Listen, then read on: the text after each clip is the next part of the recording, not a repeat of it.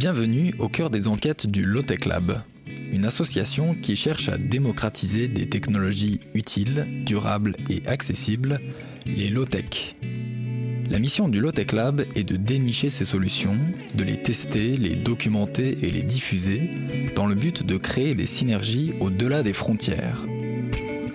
Car nous sommes persuadés que des techniques simples, moins énergivores, réparables localement et apportant un confort de vie satisfaisant pourraient nous aider à répondre aux défis de notre époque. Mais ce n'est pas tout. Dans le cadre des enquêtes du Lotech Lab, nous nous intéressons aussi aux femmes et aux hommes qui traduisent ces valeurs en action, à celles et ceux qui diffusent, à l'échelle collective, des pratiques ou des usages tournés vers la sobriété et la convivialité.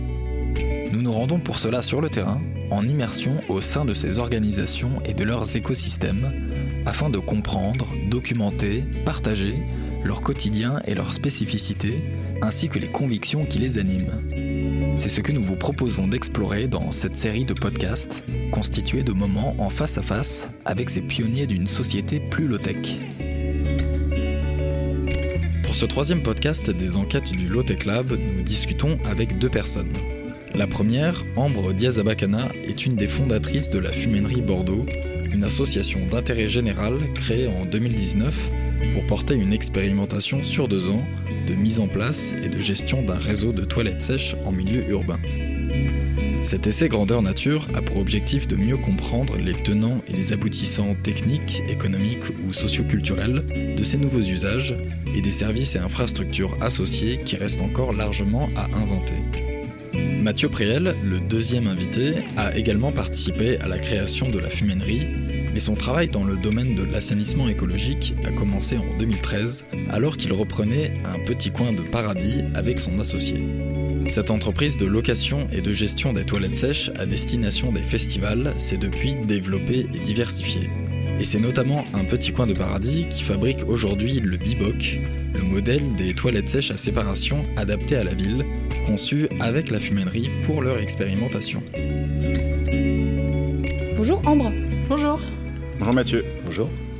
Merci de vous rendre disponible pour qu'on discute des projets que vous portez tous les deux. Ce qui nous amène à vous poser des questions, c'est euh, ce projet de gestion circulaire des excrétas en milieu urbain. Euh, ça fait beaucoup de mots euh, qu'on ne connaît pas forcément. Est-ce que vous pouvez nous dire, peut-être toi Ambre, ce que c'est que les excrétas, est-ce que c'est que la gestion circulaire? Et pourquoi c'est important? Les excrétas, ce sont toutes les matières que nous euh, évacuons de notre organisme euh, dans le processus alimentation-excrétion, bah, comme son nom l'indique, et qui sont aujourd'hui euh, un peu restreintes et limitées à leur statut de déchets, puisqu'elles ne font l'objet d'aucune valorisation. Et là, je parle de matières fécales, les urines, alors qu'elles pourraient être des ressources dans un modèle de gestion circulaire, justement, de ces matières, qui intégrerait toutes les, étapes de, revalorisation de, cette matière jusqu'à euh, leur retour au sol, puisque les matières euh, fécales et urines, donc ces excrétas, représentent des potentialités agronomiques aujourd'hui euh, pour les territoires. Et donc l'idée, c'est de penser un peu des modèles qui permettent leur, leur valorisation et donc leur gestion circulaire. Voilà. Et donc un peu reboucler la boucle des, de ces matières aujourd'hui. Ok. Et techniquement, du coup, euh, là, vous utilisez une, une, solution de toilette sèche que vous avez co-conçue en plus. Est-ce que vous pouvez nous en parler un petit peu? Mathieu, peut-être tu peux nous parler de la technique? Oui, en fait, ce sont des toilettes à litière biométrisées.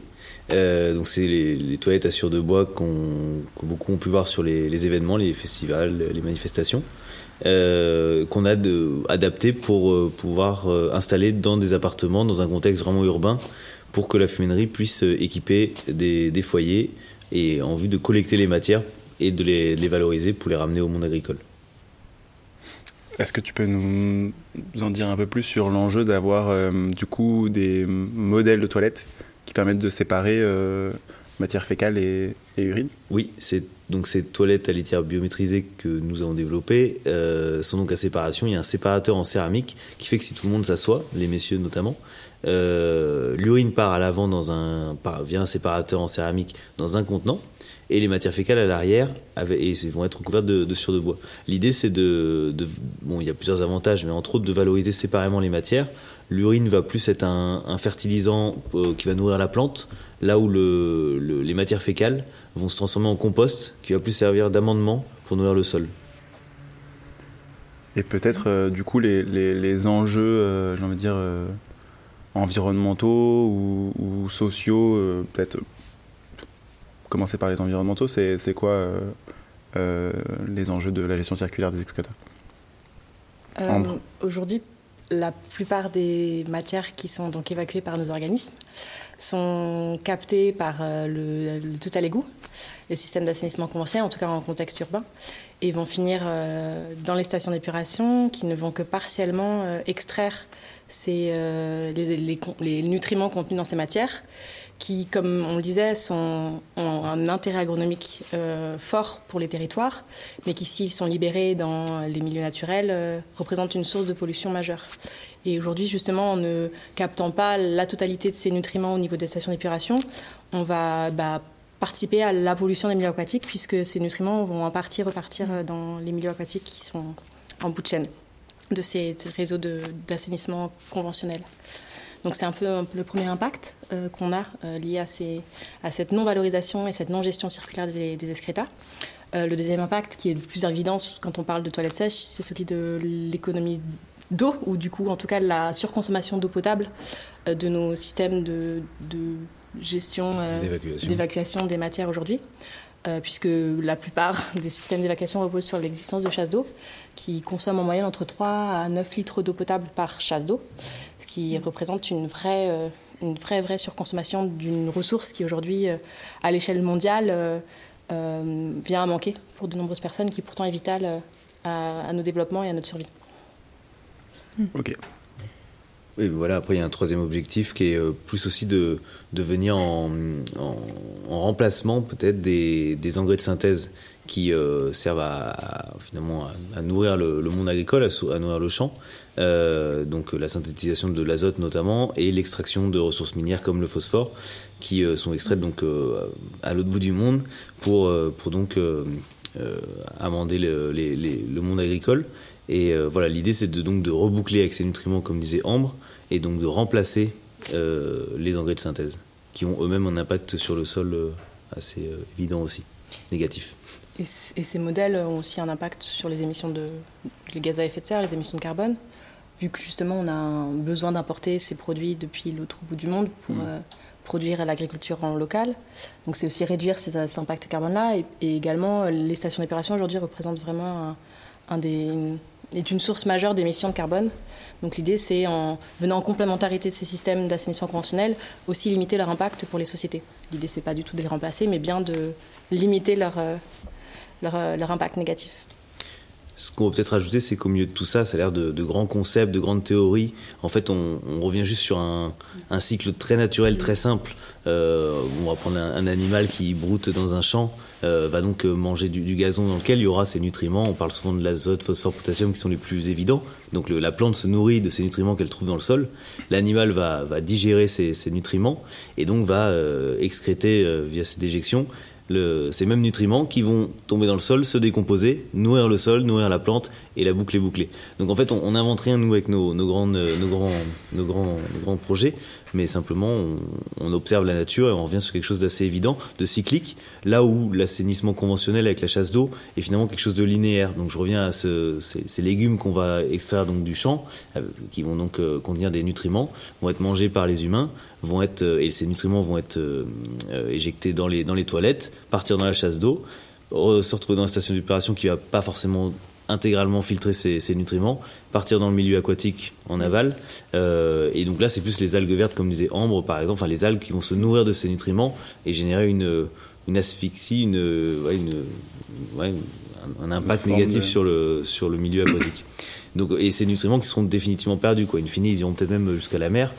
D'où l'intérêt d'aller capter des, des, nutriments, enfin des, des, minéraux pour créer les, les engrais de synthèse dans des mines à l'autre bout du monde. Donc voilà, donc il y a cette, euh, ces deux visions euh, linéaires contre euh, cycliques. Et ce qui est intéressant de constater, c'est que dans l'histoire de l'humanité, cette vision linéaire, finalement, elle, a, elle, est, elle, est, que très récente Hmm. euh, dans la gestion des excrétas. Jusqu'à la fin du 19e siècle, euh, dans les grandes métropoles de France notamment, on avait des systèmes de gestion des matières qui reposaient sur euh, la collecte à la source des matières fécales et des urines pour leur retour euh, au sol dans les grandes parcelles agricoles périurbaines. Et, donc finalement, cette inspiration de la nature qu'on essaie de, promouvoir aujourd'hui sur le territoire, elle s'inscrit dans un, une suite logique de, liens entre les villes et le milieu agricole urbain. Qui, qui, avait, qui faisait sens pendant très longtemps et qui s'est un peu perdu euh, du fait de l'industrialisation euh, agricole, du fait euh, de l'industrialisation et la, de la production d'engrais chimiques Mm. et, et de, aussi de la, la, croissance démographique des villes qui a imposé en fait une harmonisation, une uniformisation des systèmes d'assainissement et une simplification un peu de, de ces réseaux. Quoi.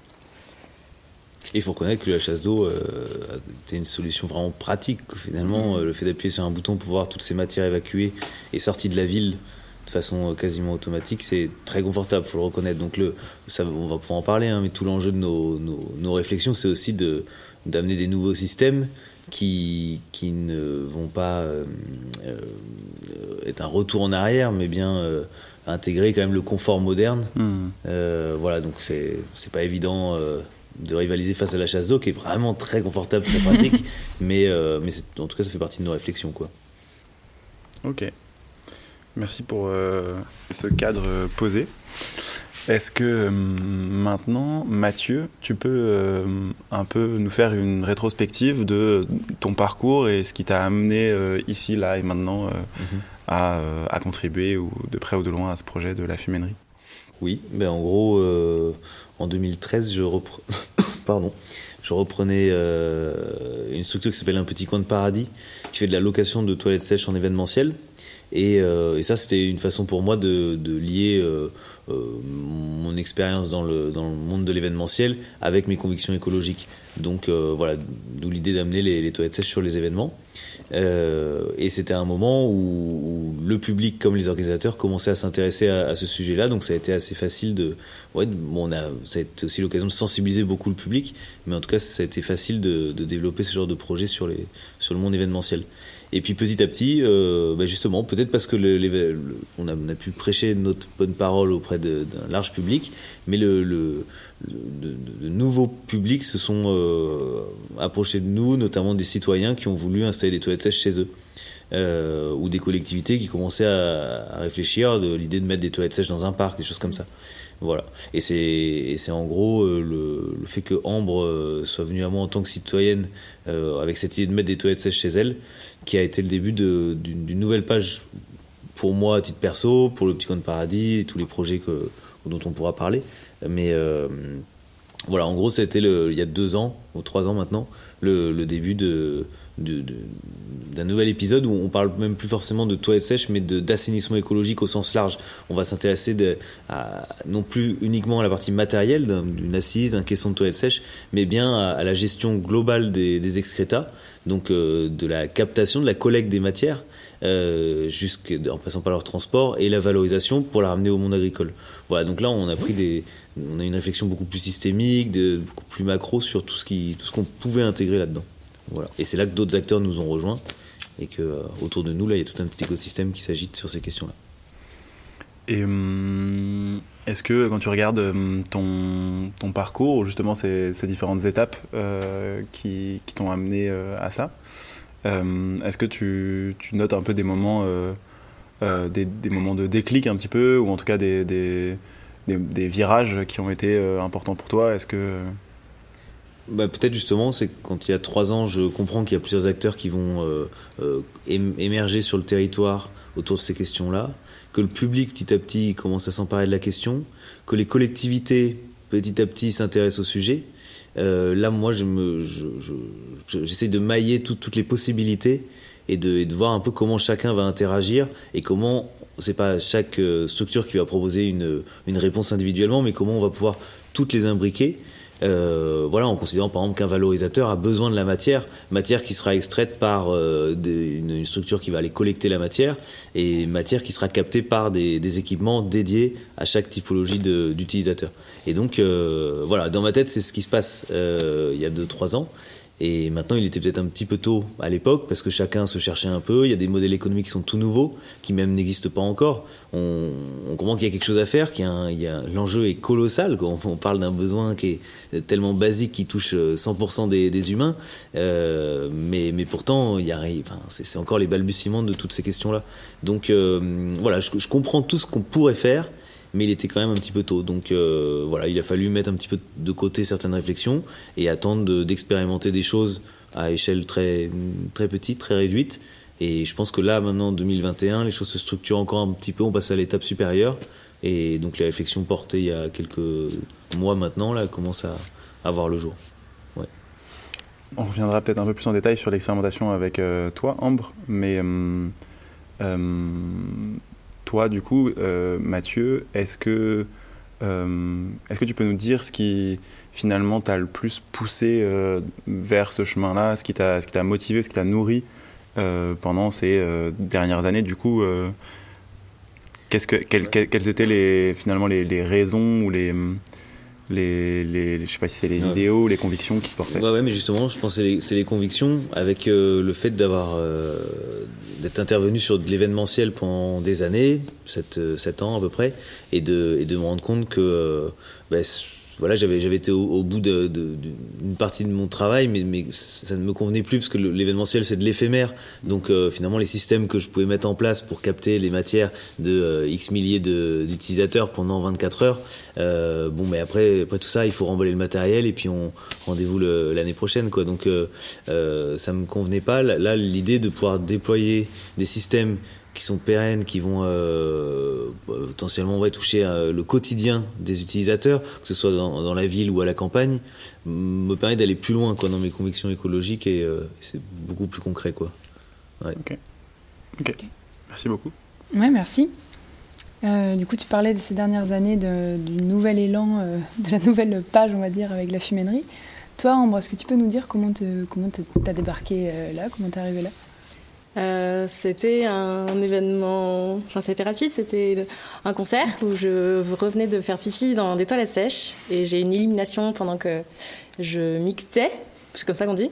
euh, je, venais d'acheter un appartement dans le centre-ville de Bordeaux et je me suis dit, euh, bah, je mange local, euh, je suis végétarienne, euh, j'ai mon, électricité, elle est euh, renouvelable, durable. Qu'est-ce que je peux faire pour aller encore plus loin dans ma démarche de citoyenne engagée, en tout cas qui essaie au maximum de réduire son impact environnemental? Je me suis dit, bah, les toilettes sèches. Parce que, en fait, je suis sortie de là et j'avais vraiment pris un plaisir. C'était un peu comme si j'avais vécu une aventure courte en en faisant mes, besoins. Et à ce moment-là, je retrouvais une amie qui était euh, avec moi au concert et à qui je partage cette, euh, cette excitation à, l'idée d'installer les toilettes sèches. Euh, et elle me dit Ah, bah, ça tombe bien, la semaine dernière, j'ai interviewé le fondateur d'un petit de paradis dans mon émission de radio. Si tu veux, je te donne son contact pour qu'il puisse répondre à tes questions. Et c'est comme ça que j'ai pris contact avec Mathieu en lui présentant mon projet de, de déconnexion de, de mes toilettes en appartement dans le centre-ville de Bordeaux, sans jardin, enfin un tout petit jardin. Euh, et avec l'envie d'avoir des conseils sur euh, quel matériel euh, acheter, quel, comment gérer mes matières. donc il y avait la question de peut-être mettre mes matières dans le tram pour que lui puisse les récupérer au, bout de, terminus. Comme ça, on optimisait au maximum la collecte.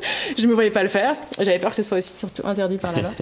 et je me sentais pas à l'époque de gérer les matières directement dans mon, dans mon, jardin. Donc je me voyais pas installer les toilettes sèches sans avoir un acteur qui soit en capacité de, de m'accompagner dans le projet. Euh, Mathieu m'avait mis en contact euh, à la suite de notre premier échange avec un collectif qui avait vu le jour sur le territoire en 2015 qui s'appelait le collectif Caca Power, qui était un, collectif de citoyens qui avait eu un peu la même idée que moi euh, de d'aider des citoyens. en tout cas, c'était un groupe de citoyens qui avaient aussi l'envie de déconnecter leurs toilettes sèches en plein centre-ville et qui s'était regrouper afin de penser de manière collective la réflexion et voir peut-être mettre en place une zone de compostage partagée des matières fécales, etc. Euh, donc on a, enfin j'ai pris contact avec ce, collectif-là, qui a un peu partagé euh, son, histoire, qui fut courte puisqu'à l'époque euh, c'est vraiment des questions organisationnelles qui avaient empêché le projet d'aller plus loin. il y avait un compte rendu qui s'était perdu à la suite d'une réunion, et c'est juste comme ça que cette réflexion qui était excellente avait pu, avait pu ne pas, enfin n'avait pas pu aller plus loin.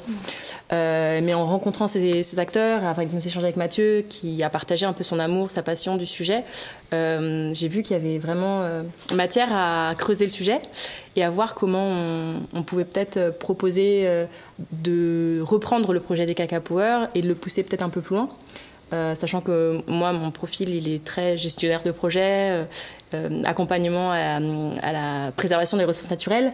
Donc je sentais que j'avais possiblement la possibilité de mettre à disposition de ce collectif-là mon expertise.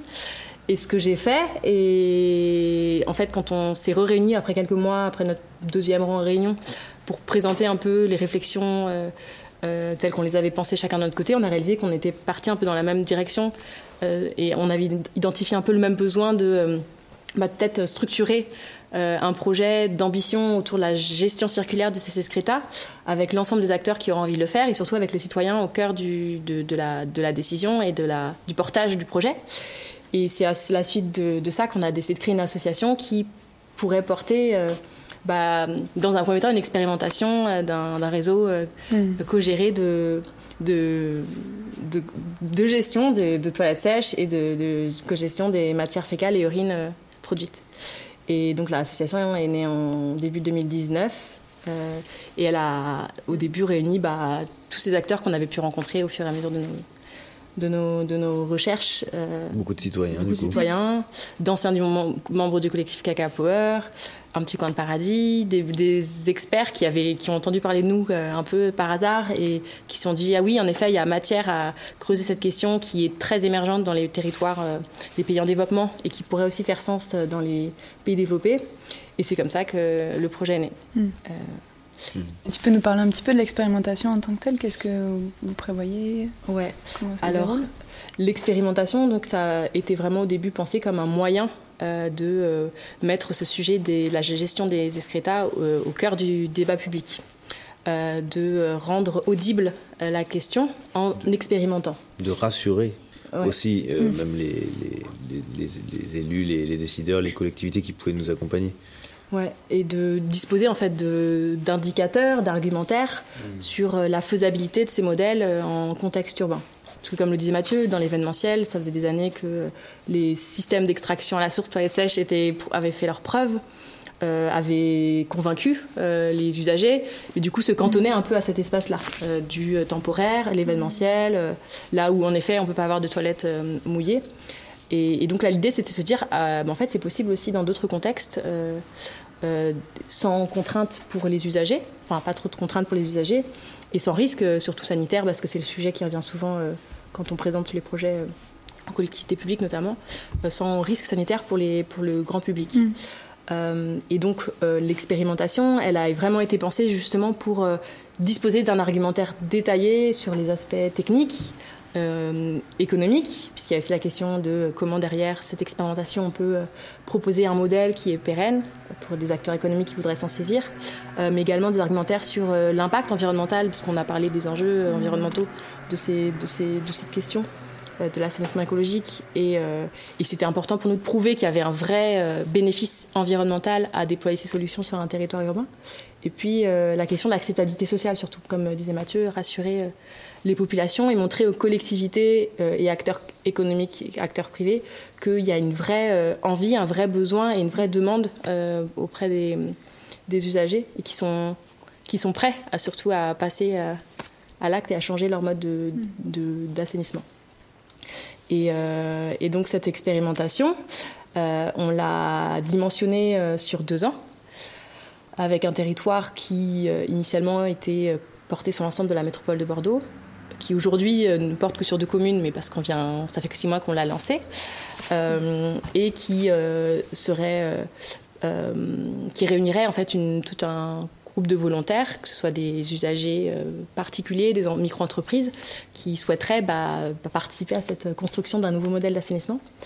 on l'a aussi pensé de manière assez ambitieuse sur un plan, sur différents plans environnementaux, mm. à la fois sur la question des émissions de carbone puisqu'on fait de la collecte à vélo, sur la question de la bah, de la cohérence, enfin de la pertinence, on va dire économique, puisqu'on essaie de valoriser des ressources économiques locales. Euh, on a également essayé de euh, favoriser des logiques euh, low-tech, on en parle, mm. avec des solutions qui soient les plus bah, simples possibles dans l'utilisation et dans la conception et qui permettraient aussi une fabrication en local. voilà, donc on a fait plein de choix pendant deux ans d'idéation pour construire ce modèle d'expérimentation qu'on a lancé donc en septembre euh, dernier, donc septembre 2020, avec au total au lancement une vingtaine de coproducteurs, enfin une vingtaine de sites de coproduction qui représentent aujourd'hui à peu près 60 coproducteurs euh, sur la, métropole. Du coup, elle, englobe quoi comme, comme activité? C'est quoi un petit peu ton quotidien euh? L'expérimentation visait justement à questionner la filière dans sa globalité, donc de rassembler en fait l'ensemble des, acteurs qui, à terme, pourraient être des mm. parties prenantes à cette euh, gestion circulaire des excrétas, depuis la production par des coproducteurs jusqu'à, jusqu'au retour au sol euh, des matières euh, sur des parcelles agricoles, l'arboriculture, l'aquaculture. et donc, notre expérimentation aujourd'hui, elle va de l'accompagnement des coproducteurs à l'installation des toilettes sèches et l'appropriation de la solution et l'accompagnement des acteurs économiques dans la conception des toilettes sèches qui peuvent répondre au mieux aux besoins euh, des usagers. Donc on, travaille avec un petit on a travaillé un petit code paradis à concevoir des toilettes sèches euh, qui sont aujourd'hui déployées dans le réseau. Mhm. Euh, donc on installe ces toilettes sèches chez les particuliers. on forme ces particuliers à leur utilisation. Et puis toutes les semaines, on va collecter les matières chez les différents coproducteurs en vélo cargo. Euh, on transporte les matières jusqu'à notre site de valorisation qui est donc ici à mhm. Mérignac. Enfin, notre site de stockage avant valorisation qui est à Mérignac. Et à Mérignac, elles sont récupérées par nos partenaires euh, valorisateurs euh, qui sont basés sur le territoire girondin. Mathieu disait, donc on fait une séparation des matières. Donc les urines sont envoyées à un partenaire qui s'appelle Toupi Organics qui est basé à Lutiac de la Réole, à 70 km de Bordeaux. Et les matières fécales sont envoyées à Pénin Environnement qui est un compost, euh, enfin, une plateforme de compostage industriel qui est basée à Saint-Jean-Diac, à 20 km. Et donc il y a une valorisation euh, différenciée qui est faite de ces matières, qui présente des spécificités, des caractéristiques et des avantages euh, différents, et qui permet vraiment de pousser jusqu'au bout la démarche de mmh. retour au sol de ces matières. Donc toi, tes journées sont un petit peu partagées entre à la bah, fois la structuration et... Ouais, c'est ça, il y a la partie stratégie, les tâches organisation, animation et la collecte qui prend beaucoup de temps. Parce que bah, on a tendance à l'oublier quand on appuie juste sur la chasse d'eau euh, quand on fait nos besoins, mais on produit énormément de matière fécale. C'est presque un litre par jour d'urine produite par personne et près de, on va dire, 300 euh, grammes de matière fécale par, en moyenne par personne. Et donc ça nous fait euh, vraiment un passage par semaine par foyer. Euh, avec en moyenne euh, presque, on va dire, 40 kilos de matière par site par semaine à collecter. Euh, donc ça fait, là, entre septembre et décembre dernier, on a collecté à peu près 2500 litres d'urine et 0,6 tonnes de matière fécale, avec seulement 22 mmh. sites. Donc c'est en effet beaucoup d'aller-retour et d'énergie dépensée à collecter tout ça. Peut-être juste une, question. Euh, économiquement, aujourd'hui, comment elle est pensée euh, l'expérimentation mm. Juste pour être clair là-dessus. Euh. On, a souhaité se laisser les deux ans d'expérimentation pour penser librement le modèle économique qui pourrait ressortir mm. de, de, tout ça. L'idée, c'était bah, de ne pas se contraindre, sachant qu'il y a beaucoup de contraintes déjà dans le, dans le, le changement, cette transition des modèles d'assainissement. Euh, on ne voulait pas, sur un plan économique, être également contraint et surtout imposer aux coproducteurs euh, de payer un service qui est aujourd'hui euh, très supérieur au service qu'ils ont à payer dans un système plus conventionnel. Donc on a eu la chance d'être soutenu par les collectivités locales pour financer les deux ans d'expérimentation, que ce soit les investissements dans les toilettes sèches, puisqu'elles sont mises à disposition gratuitement auprès des mmh. usagers, et la collecte hebdomadaire des matières. Donc le service est complètement euh, financé aujourd'hui par les pouvoirs publics et quelques fondations privées.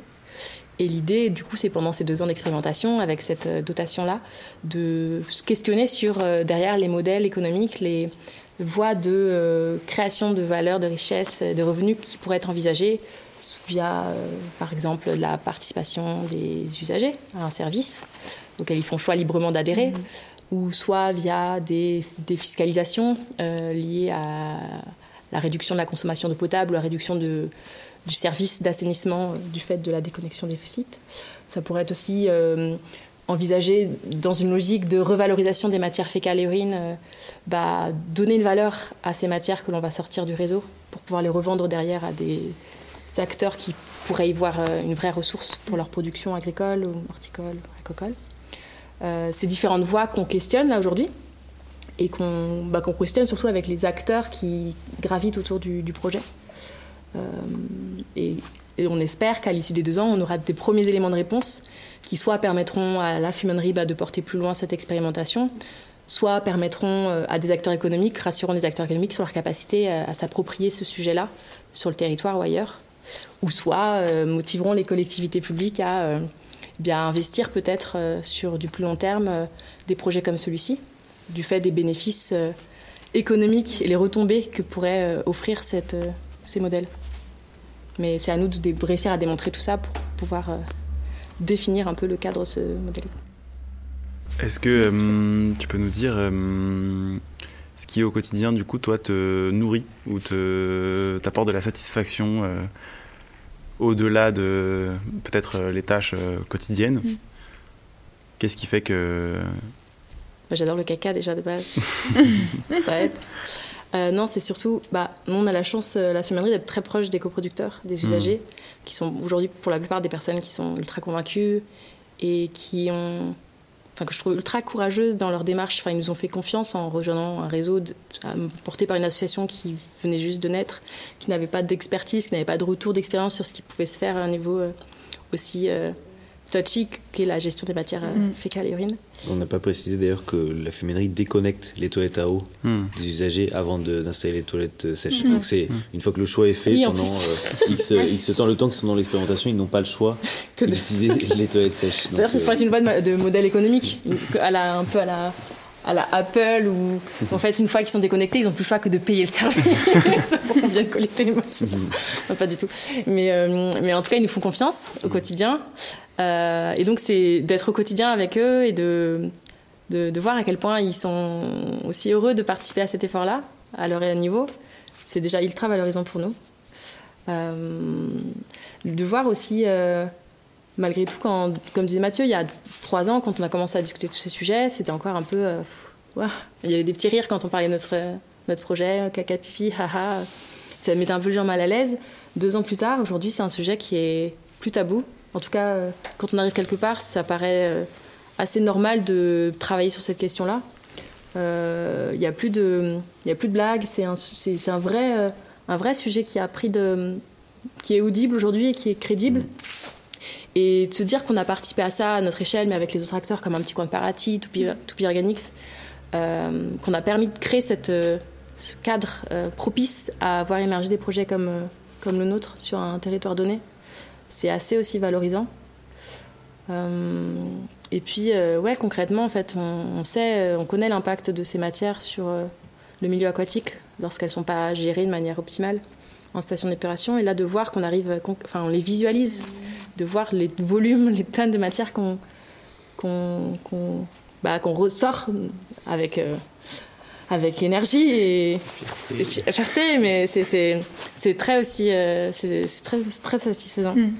Et, enfin, le poids de, de, de, de, de, ces réseaux, on le sent au quotidien quand on pédale euh, et c'est agréable.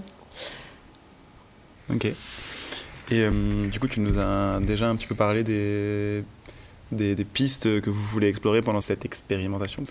Euh, qu'est-ce que tu vois comme euh, prochaine étape, prochain enjeu, prochain défi un peu pour la fuminerie?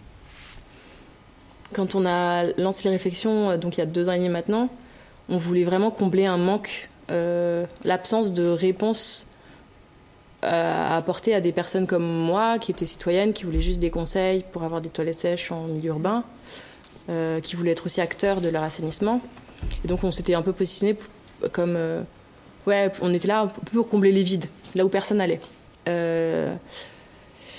Deux ans après, les choses ont beaucoup évolué et, on est ravis de voir que bah, maintenant c'est un sujet qui suscite de l'intérêt euh, auprès de différents acteurs. Et du coup, la question se pose aujourd'hui de euh, bah, l'après-expérimentation. Comment on peut euh, finalement capitaliser cette expertise, capitaliser les connaissances qu'on a produites pour peut-être passer à l'échelle supérieure sur d'autres territoires et aussi en local bah, faciliter l'organisation des acteurs autour de cette question de l'assainissement écologique et accompagner, surtout poursuivre l'accompagnement des collectivités dans l'appropriation de ce sujet pour qu'ils l'intègrent vraiment dans les politiques euh, publiques, politiques locales, euh, et pour que l'impact soit euh, maximal pour, pour les milieux. Donc ouais, les, les prochaines étapes là, pour la fuminerie, c'est de réussir à, bah, trouver sa place dans cet écosystème et, et, encore, et augmenter son impact en élargissant un peu le, réseau à, à d'autres euh, territoires peut-être. Mais il y a encore maintenant 18 mois d'expérimentation et donc on ne peut pas non plus aller trop vite. Parce que si c'est pour euh, essayer de porter un modèle ailleurs qui n'a pas fait ses preuves ici, ça, ça, me paraîtrait un peu prématuré.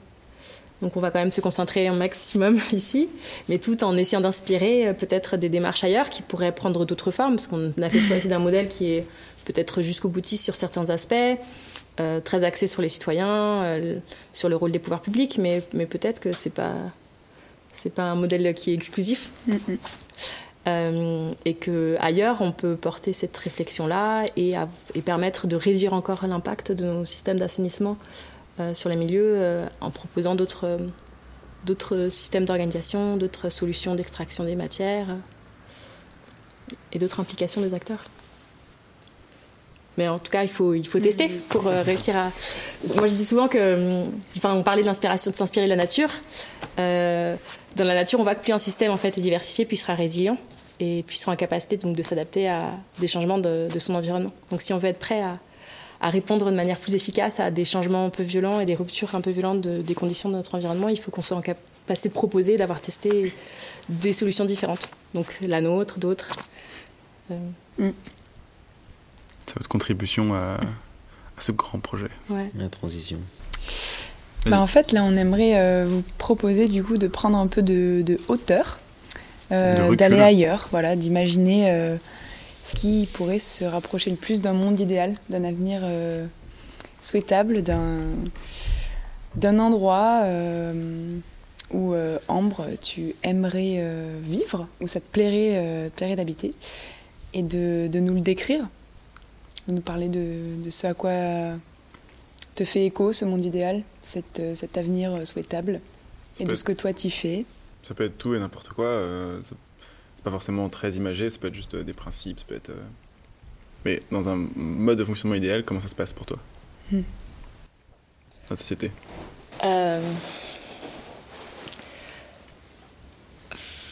Forcément, il y a la Enfin, je vois, je, rêve d'un monde dans lequel, euh, en fait, chacun est acteur de, sa, de sa vie et de, des décisions qui sont prises aussi pour, euh, de manière collective. C'est un peu ce que j'essaie de porter dans la fuminerie. Euh, et où, du coup, il y a aussi un dialogue qui existe entre les personnes, qui est rendu possible, en tout cas, via les systèmes de gouvernance qu'on met en place. Euh, ça, c'est sur l'aspect un peu social, sociétal. Euh, mais surtout, je rêve d'un monde où, en fait, on a. On, fait tous preuve de bon sens dans notre, euh, dans notre quotidien, dans notre consommation de ressources, dans nos usages, dans nos loisirs. Et où, du coup, il n'y a plus besoin de, de, de, rattraper des, des, les bêtises et les, les peut-être les erreurs du, du passé ou du quotidien. Euh, et où, malgré tout, on est heureux. Que ce soit plus une contrainte, en fait, de, faire attention à sa consommation euh, de ressources, à, son. que ce soit facile, en fait, de d'avancer sans avoir peur finalement de l'avenir aussi parce que dans toutes ces questions là de de précarité et de limitation de la consommation individuelle, il y a la question de l'avenir où en fait on se dit qu'on est en train de se priver d'un bonheur futur. Et du coup, j'aimerais pouvoir vivre au quotidien sans me questionner sur cette, cet accès à ce bonheur futur. Ne pas me dire que là, aujourd'hui, je suis en train de faire, faire des choix et des, de vivre une vie qui empêchera, m'empêchera moi et empêchera peut-être les générations futures, mes enfants, de vivre de manière heureuse. Donc concrètement, que ce soit devenu une forme de norme, que ce soit naturel quelque part, ou que ce soit une sorte de nouvelle culture, que ce soit ancré dans, dans nos façons de faire et dans, nos, dans notre quotidien, et que ce soit pas vécu comme... Comme une contrainte. Hmm. C'est un peu... C'est un peu difficile aujourd'hui quand on est engagé sur un plan environnemental et qu'on essaie de faire attention à plein de petites choses au quotidien de passer en fait pour le rouleau de service, d'avoir l'impression en fait de d'embêter les gens alors qu'on en fait les environnementaux sont pas des misanthropes, ou bien au contraire, je pense que c'est des personnes qui ont envie de qui pensent pour le collectif, qui pensent à l'impact de leurs actions individuelles sur euh, sur le groupe. Et, j'aimerais qu'on ait un peu plus cette euh, individuellement, on est tous un peu cette posture-là et qu'on pense aux autres un peu plus dans nos rapports, nos, nos comportements individuels et est, et je pense que c'est lié aussi à la euh, vision qu'on peut avoir du, des autres. C'est qu'on a tous l'impression que les autres c'est un peu l'ennemi, que les autres en fait sont très égoïstes dans leur posture et que du coup ils vont forcément agir dans leur propre intérêt. Alors qu'à l'inverse, si on n'avait pas cette posture-là et qu'on se disait, bah en fait non, on, on a tous intérêt à travailler dans l'intérêt d'autrui, bah tout se passerait un petit peu mieux. Et, et on n'avait pas à travailler au quotidien à, à rattraper, bah, du coup comme je disais, des années de de... tout à l'égout. Ouais. Et toi, Mathieu, est-ce que tu as déjà réfléchi à cette question-là? À quoi ressemblerait ton monde idéal? Ouais. Voilà, ce qui me vient, c'est c'est la question du, local. Quoi. J'ai l'impression que euh, quelque chose qui, qui, relocaliserait un maximum de choses euh, dans, les services, dans les, la production des biens, euh, permettrait de, en fait de tout reconnecter je veux dire, le lien social, notamment, que je trouve c'est un peu perdu. On, on, est capable de d'aller voyager à l'autre bout du monde pour rencontrer des gens, mais pas de connaître son voisin. On est capable de faire des, des visiocams avec euh, des gens, pareil, à l'autre bout du monde, à l'autre bout de la France, sans, sans, connaître vraiment la personne en face du coin de la rue. Mais euh, et, de façon générale, ouais, le fait de relocaliser, c'est aussi voir les coulisses de ce qui se passe, d'où vient, vient les produits que j'achète, soit alimentaires, non alimentaires. Euh, donc pouvoir questionner un petit peu plus euh, bah, justement c'est l'origine de ces produits et qui les, qui, les, qui les produisent, dans quelles conditions. Voilà, je trouve que le, le, le fait de relocaliser, c'est assez vertueux aussi, même en termes économiques. Quoi. C'est des, des flux d'argent qui vont quand même rester à, une échelle un peu plus accessible. Euh, là, actuellement, tout, tout circule. Euh, voilà, enfin, je sais pas, ça, ça, me dépasse un petit peu. Voilà, en tout cas, moi, là, dans mon utopie, c'est euh, tenter de relocaliser, relocaliser, relocaliser un maximum de choses. Voilà. Et donc, et, enfin, et pour reboucler avec notre, notre filière de, de, de, ça. Comment est-ce de gestion des excrétas, il y, a ça aussi. Ouais. quoi. C'est que ce, que ce, que le modèle proposé par la fuminerie notamment, c'est des choses qui peuvent pas être délocalisables, mmh. euh, qui sont euh, voilà des petits réseaux. Qui, enfin, pour moi, ce sera toujours du, du, du micro réseau à l'échelle d'une ville ou d'une métropole, pourquoi pas, mais qui va connecter finalement les usagers entre eux. Euh, et puis pour pour euh, relier ça au monde agricole local. Euh, voilà, il y aura, il y aura toujours. Enfin, le but pour moi, c'est de recréer cette, cette interaction monde agricole ville. Euh, et peut-être que ce qui les, ce qui les, ce qui les lie, c'est aussi la matière fécale qui, qui, en, qui sort de la ville et, les, et donc les aliments qui rentrent dans la ville pour nourrir les, citoyens.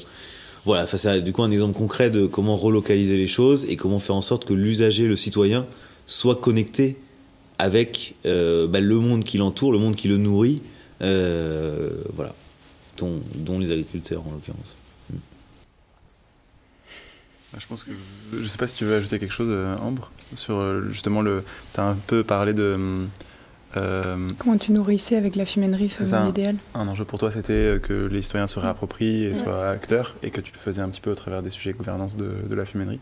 Est-ce que tu vois une autre façon, donc, dans cette expérimentation, déjà à cette étape-là, euh, contribue à ce que tu nous as décrit comme étant ton, idéal un peu plus euh, sensé ou...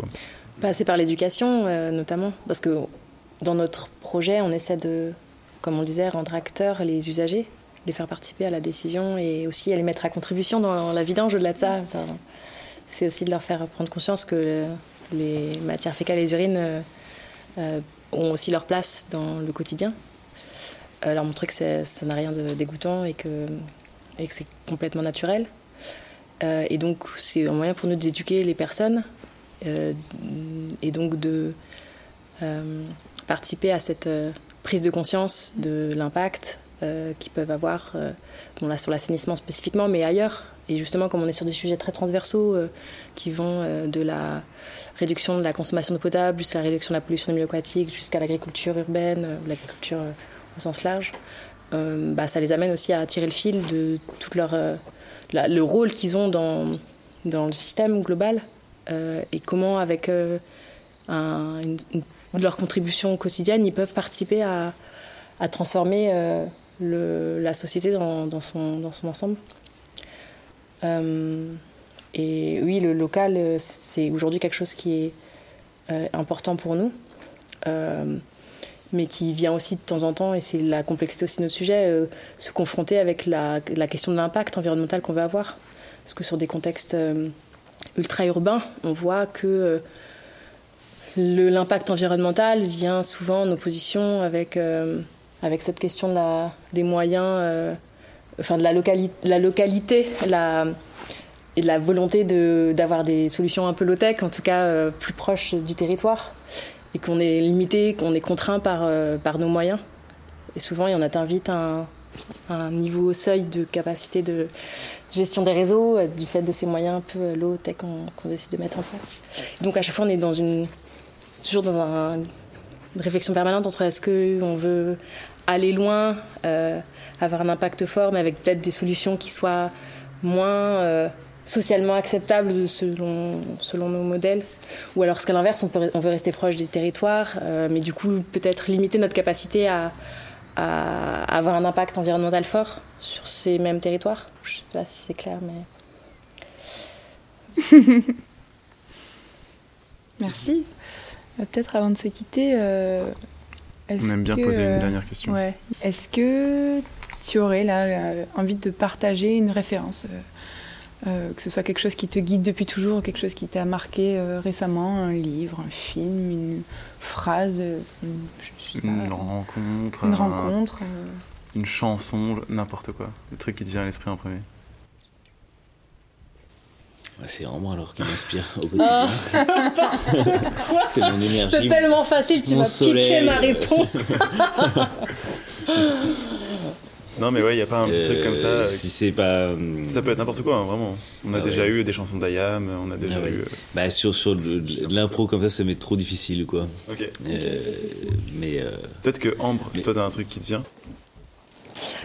bah je l'ai un peu ça, ça, a été un peu la, réponse que j'ai donnée tout à l'heure sur la bio-inspiration. Euh, enfin, comme disait Mathieu, on s'inspire beaucoup de. Enfin, on a envie de s'inspirer de, de la nature pour construire nos modèles et en fait partir au plus simple. Enfin, souvent, la, nature est bien faite. Elle a plusieurs milliards d'années d'existence et d'expérience que nous on n'a pas.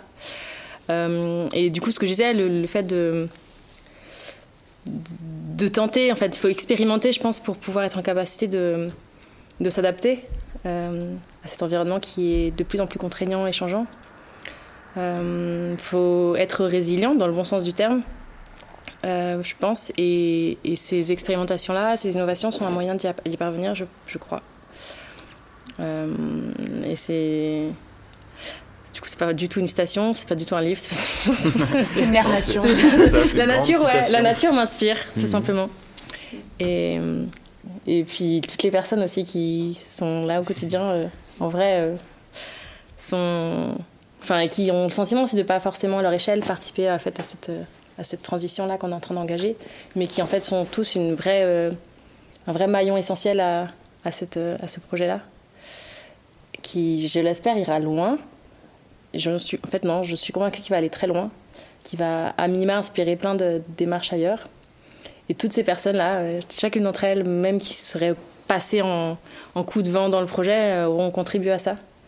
Elles auront contribué à nous motiver, à nous challenger, même dans les moments un peu difficiles, en fait, euh, même dans les conflits, parce que la démocratie, c'est le conflit aussi. Il y, a, y, a, tout à retirer de, de, cette, de ces rencontres et de, de, ces, de ces interactions avec ces personnes. et elles auront toutes participé à, à ce, à ce modèle qu'on est, qu'on est en train de construire. Voilà. c'est toujours pas une citation, toujours pas un. Ah, c'est bien, Oui. tu, fais, tu crées tes propres citations. c'est pas mal.